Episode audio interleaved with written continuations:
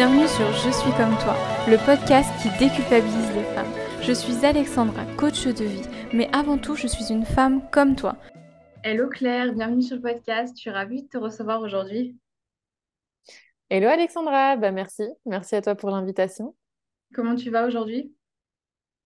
Je vais très bien, euh, malgré tous les péripéties de la vie à Bali, des coupures d'électricité, de courant, enfin de d'eau, euh, aller courir chez des copines pour avoir Internet et pouvoir faire ces podcasts. Non, je vais très très bien. Et toi, comment tu vas? Ça va super aussi, un peu les mêmes galères que toi, euh, galère en mode voyage, trouve pas le micro, trouve pas la caméra, les écouteurs qui ont plus de batterie. Mais à part ça, ça va super aussi. Ça arrive souvent les coupures d'électricité à Bali? Ouais. Ça reste un pays, euh, un pays euh, qui de base n'est pas très développé, même s'il est en train de se développer extrêmement vite. Euh, on demande à des, Indonésiens de faire des travaux comme chez nous, mais ils sont juste pas du tout formés, ils n'ont pas les bons matériaux, ce qui fait que bah, les logements avec la saison des pluies, ça devient très vite une catastrophe. Et ouais, c'est pas. Ils construisent très vite, mais il y a très vite des problèmes. Ouais. Ok, la galère, la galère. Est-ce que pour euh, nos auditrices, tu peux te présenter un petit peu euh, qui tu es, qu'est-ce que tu fais? Ouais, avec plaisir. Alors du coup, je m'appelle Claire, comme vous, l'avez compris, je vis à Bali. Ça fait euh, un an et demi, bientôt deux ans.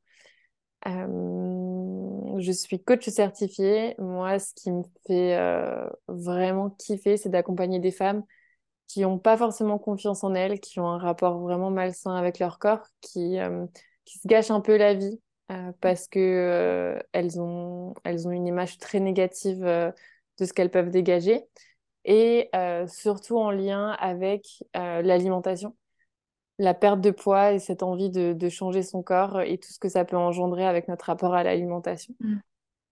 Ok, top. Et, et si je dis pas de bêtises, tu as participé à Miss France, c'est ça? J'ai participé à Miss France en 2016. Euh, c'était il y a bientôt sept ans. Ouais. ouais, c'était une expérience euh, vraiment enrichissante. J'étais pas du tout euh, vouée à faire cette expérience. c'était, c'est un peu venu à moi par hasard et, et j'ai vraiment profité à fond de cette expérience parce que j'avais pas d'enjeu. Je voulais absolument pas devenir Miss France à tout prix et j'ai vu ça comme une belle opportunité, j'en ai profité à fond et j'en suis ressortie avec, avec plein, de, plein de bons souvenirs, euh, beaucoup d'apprentissage euh, sur, sur moi, qui j'étais, quelles étaient mes limites, etc. C'était très, très, très enrichissant. Mmh. Tu as fait un super épisode de podcast d'ailleurs sur le sujet, il me semble. Ouais, bah, si tu l'as écouté et que tu dis qu'il est super, oui, j'ai écouté, ouais, il est vraiment, il est vraiment top. Mmh. Bah, je, te remercie, trop cool si t'a plu. Je pense que c'est une expérience qui est euh, assez floue pour plein de monde. On ne voit que euh, la soirée qu'on voit à la télé, mais, euh, mais derrière tout ça, c'est une grosse organisation, une grosse préparation. Il se passe énormément de choses pour, pour préparer un show qui est bah, l'émission la, la, plus vue en France tous les ans. Donc, donc ouais, c'était super intéressant de, de voir ça de l'intérieur. Ouais, tu as vu tous les coulisses en fait, tu étais vraiment dedans à fond j'ai vu à quel point la télé était un énorme fake. À quel point genre, tout, est, tout est calculé et euh, c'est une mise en scène. C'est mm. un film. Et on fait tout pour que ce soit beau ou que ça procure des émotions. Et c'est ce qui fait que les téléspectateurs regardent si longtemps. Mais euh, ouais, j'ai vu l'envers du décor. C'était très, très intéressant. Et il y a plein de choses dont je me doutais absolument pas. Ouais. Mais ça m'étonne pas. Ça m'étonne pas. Si je t'ai euh, invité aujourd'hui, du coup, c'est euh, pour parler du côté euh, femme forte que peut dégager parfois les coachs, parce qu'après avoir échangé avec pas mal de personnes, elles avaient une vision genre, ah oui, mais de toute façon, toi, tout va toujours bien dans ta vie parce que tu es coach. Mais en fait, euh, non, du coup, j'aimerais vraiment rappeler aux femmes euh, qui nous écoutent que c'est pas parce qu'on est coach que euh, tout est parfaitement tout beau, tout rose dans notre vie et qu'on n'a pas eu de moments difficiles. Et donc, si tu es OK avec ça, j'aimerais que tu nous partages un moment de vie ou des difficultés que tu as pu rencontrer dans ta vie. Mmh. Déjà, je te remercie pour ce sujet parce que c'est vrai que quand on fait des podcasts, on a souvent tendance à mettre en avant nos réussites et mhm. euh, tout ce qui va bien dans nos vies. Et euh, même si ça se fait de plus en plus, c'est pas forcément toujours euh, facile et évident de, de faire part de ses vulnérabilités et de ses moments difficiles. Donc, merci pour ça. Franchement, je trouve que le thème est vraiment génial. Par rapport à ta question, j'ai pas forcément cette vision de la coach femme forte, mais c'est peut-être parce que je le suis et que du coup, forcément, c'est totalement biaisé. Mm. Euh, mais euh, j'essaye d'être le plus transparente possible sur mes réseaux sociaux. Je pense que on a toutes et tous des hauts et des bas. Je pense que j'ai cette force parce que j'ai été bah, due à mes expériences de mannequin et de, euh, et de Miss en contact avec plein de célébrités. Et Mm. du coup, j'ai vu qu'en fait, ils étaient comme nous. Donc, je pense que j'ai un peu démystifié ce, ce, ce truc qu'on peut voir sur les réseaux sociaux où on pense que euh, les personnes sont, euh, vont toujours bien ou, euh, ou enfin, tout le- l'envers du décor d'Instagram. J'en ai vraiment conscience. Donc, j'ai pas forcément cette image. Donc, je, je- j'ai un peu du mal à comprendre ça. Mais euh, pour vous partager une petite expérience qui, moi, euh, pour le coup, à ce moment-là, j'étais pas encore coach, donc je communiquais pas du tout dessus sur les réseaux sociaux. Et Ouais. justement, à ce moment-là, je montrais euh, vraiment que euh, le positif. J'ai été, bah, après Miss France, pendant trois ans, j'ai fait du, du mannequinat à plein temps. Et euh, je... j'ai perdu plus de 10 kilos. Ça s'est pas fait du jour au lendemain, mais c'était assez rapide. Et euh, je suis quand même très grande pour une femme. Et j'étais déjà mince. Et en fait, j'ai vraiment mis ma santé en danger en perdant ce poids-là parce que c'était malsain. Et je voulais vraiment répondre aux diktats de la mode et avoir une carrière bah, qui, qui évolue et réussir. Donc, euh, ça s'est fait petit à petit. Et je m'étais mis dans une bulle sans vraiment m'en rendre compte. Et, euh, et c'était très, très difficile pour moi cette période-là parce que, aux yeux de la société, ce que je pouvais dégager sur les réseaux sociaux ou les défilés que je pouvais faire, je montrais quelqu'un de, bah, de bien dans sa peau, de très saine. J'avais vraiment, euh, j'étais vraiment euh, cette fille qui se lève super tôt le matin, qui fait sa petite routine, qui, est- qui mange ultra sainement, qui, qui mange pas du tout de, de choses grasses, pas de sucre. Et c'était vraiment ce que je faisais. Mais en fait, à l'intérieur, j'étais vide et j'étais vraiment, vraiment, vraiment triste. Mm. Et, euh, et, et c'était une des périodes les plus difficiles de ma vie parce que les gens me félicitaient pour tout ce que je faisais. Euh, j'avais des compliments, mais vraiment à longueur de journée. Dans tous mes jobs, on, on- on me mettait vraiment sur un piédestal. Mais à l'intérieur, je me détestais. Je détestais mon corps et j'étais jamais satisfaite de ce que j'étais. Donc j'étais vraiment dans cette, dans cette euh, contradiction Mm. constante où euh, bah, tu peux me dire que tu me trouves belle, mais en fait, ça me coule dessus et genre, je- ça me, ça me, ça me fait aucun impact et moi je considère que je suis pas assez bien et que je devrais être autrement. J'étais jamais satisfaite de ce que j'étais. Et du coup, quand tu dis par exemple que tu n'étais pas satisfaite de ton corps, tu te trouvais encore trop grosse ou du coup tu te trouvais trop maigre? Totalement. Bah, je, je souffrais de dysmorphophobie. Ouais. C'est toujours difficile à dire. J'ai réussi. Euh, ouais, ouais, pour moi, euh, en fait, euh, c'est très vicieux le, le monde du mannequinat parce qu'on va jamais te dire, OK, il faut que tu perdes du poids. Ça va plus être, euh, On a un super casting, on aimerait bien t'envoyer, mais par contre, euh, il demande euh, 92 de tour de hanche max. Et moi, de base, quand je suis arrivée dans le milieu du, du mannequinat, j'étais déjà très mince, mais j'avais des hanches qui étaient à plus de 98. Mais juste parce que je suis une femme et que j'ai des hanches et que c'était la morphologie de mon corps et Mm. c'était mes os. Et j'ai perdu plus de 10 kilos, mais je suis jamais allée en dessous des 90 euh, de tour de hanche qui sont normalement demandés. Mais parce que je- c'était mes os et je pouvais pas faire plus que ça. Donc en fait, j'ai vraiment jamais été satisfaite parce que j'ai jamais atteint cet objectif euh, physique qui était des, les 90 de, de tour de hanche. Mm. Ok. Et du coup, euh, à ce moment-là, qu'est-ce qui se joue en toi? Qu'est-ce que qu'est-ce que tu ressens? Comment tu te sens? Ça a été un long cheminement. Euh, je, je me suis beaucoup remise en question euh, à cette période-là de ma vie et, euh, et j'avais atteint mes objectifs. Ça fonctionnait très bien. J'ai fait des gros défilés.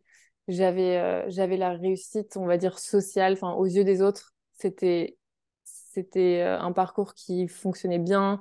Ça, ça évoluait très bien. Mon agence était contente de moi. Mes agents euh, étaient ultra fiers. Euh, Ils voulaient m'envoyer à l'international. Enfin, je voyageais beaucoup entre Milan et Paris. Enfin, socialement, ça fonctionnait très bien. Mais j'étais devenue euh, très renfermée sur moi-même. Euh, de base, je suis quelqu'un de très positif et à toujours voir le verre à moitié plein plutôt qu'à moitié vide. Et là, c'était devenu totalement l'inverse. Donc, je ne me reconnaissais pas sur plein de choses. Donc, ce que, hum, ce que j'ai fait, c'est que je, je me suis vraiment demandé en fait pourquoi est-ce que je voulais faire tout ça et est-ce que ça répondait vraiment à, à mes priorités et à mon bien-être? Et bah, j'ai clairement mis ma santé entre parenthèses euh, pendant ces trois ans de mannequinat parce que mon IMC, il était en, en maigreur extrême où en fait, juste, euh, je, j'avais tout le temps froid, j'ai pas eu mes règles pendant plus de trois ans. Enfin, j'avais plein de signes euh, qui me montraient que j'étais pas en pleine santé. Mm. Mes hormones, c'était n'importe quoi. Enfin, bref. Et donc, je me suis, ce qui s'est joué pour moi à ce moment-là, c'était vraiment en fait, ok, mais quelle est la priorité? Pourquoi est-ce que tu fais tout ça? Euh, de quoi est-ce que tu as envie? Et, euh, et en fait, est-ce que c'est vraiment fait pour toi? Est-ce que Mm. est-ce que tu es vraiment toi-même à ce moment-là? Donc, c'était vraiment de manière générale une grosse remise en question sur euh, qu'est-ce que j'ai envie de faire de ma vie. Mm. Ok, c'est super intéressant parce que c'est super difficile de faire tout ça toute seule finalement. Qu'est-ce qui fait que as pris conscience de tout ça en fait? C'est vraiment ton, ta- ta- ton état de santé? Il y avait mon état de santé et de manière générale mon humeur. Euh, je, comme je te disais, je suis quelqu'un Ouais. de très positive et là j'avais tendance à pleurer très facilement, à me renfermer, à plus avoir envie de sortir pour, euh, pour voir mes amis.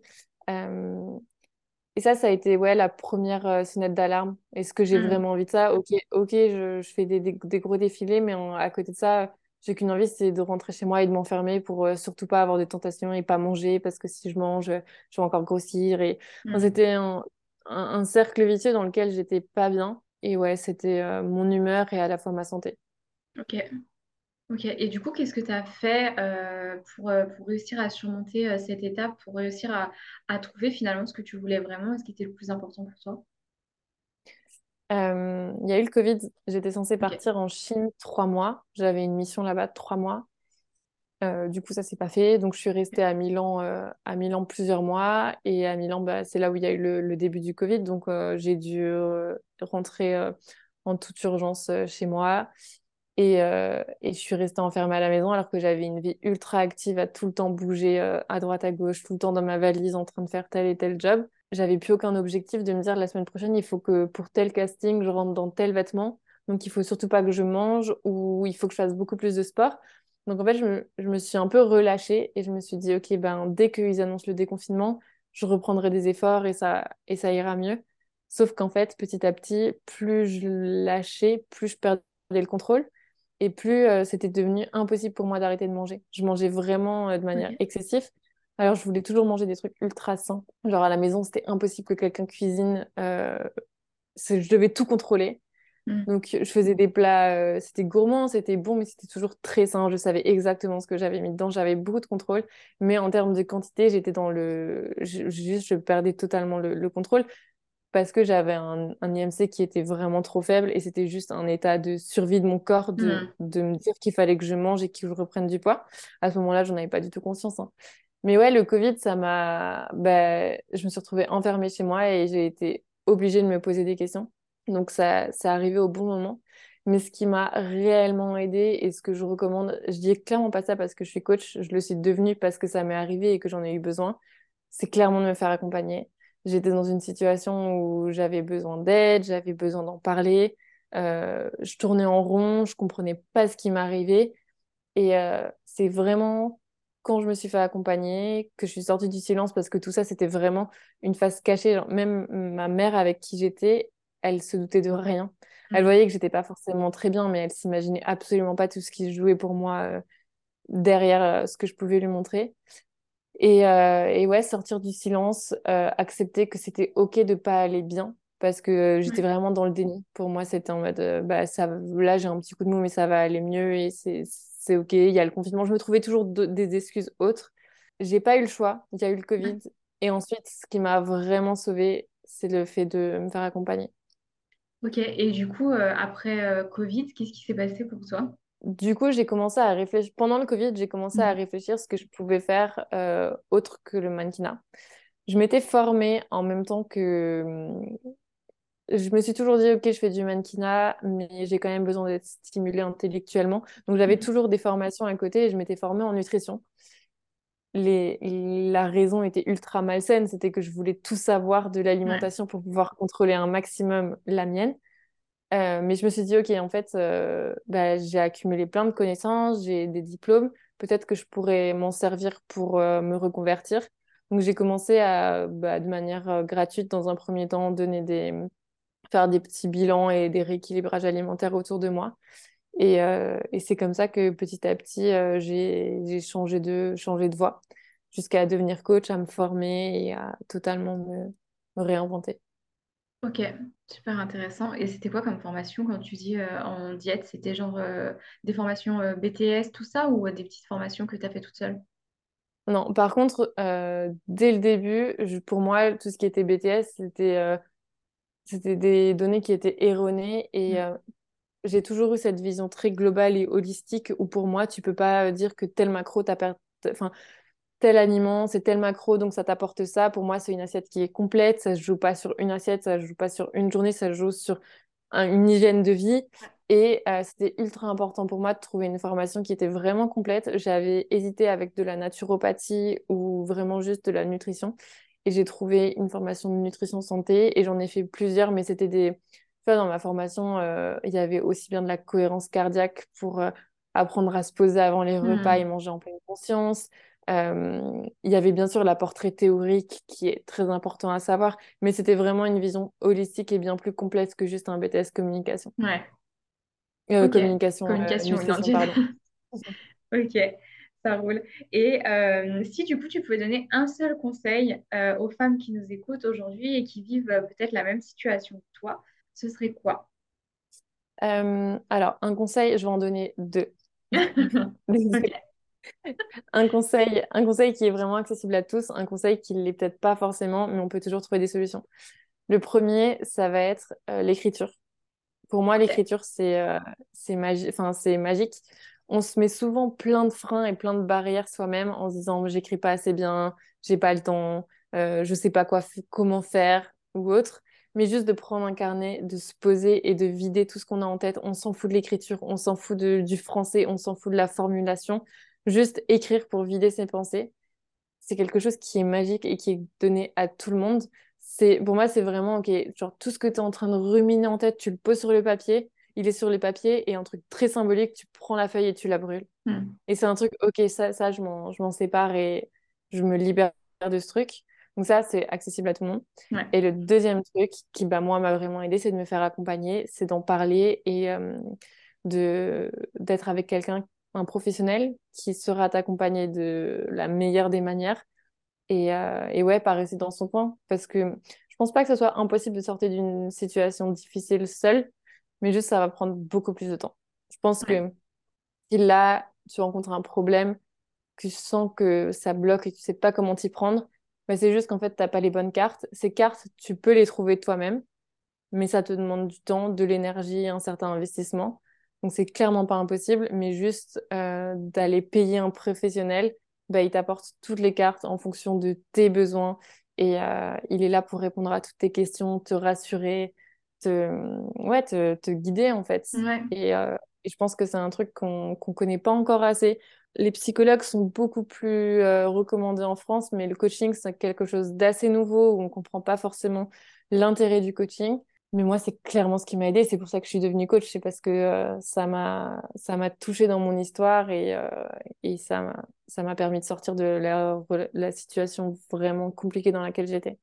Ouais, je partage totalement ton point de vue et je trouve que quand tu le fais euh, toute seule pour l'avoir fait aussi, euh, bah, j'ai beaucoup lu, j'ai beaucoup écouté de podcasts, mais en fait, à un moment donné, je me sentais vachement euh, limitée. Je trouvais qu'il me manquait quelque chose et j'arrivais pas à, vraiment passer le cap. Et pareil, c'est l'accompagnement qui m'a permis d'aller plus loin parce qu'en fait, ça te donne déjà un coup de pied aux fesses. Tu as quelqu'un à qui tu dois rendre des comptes, mine de rien.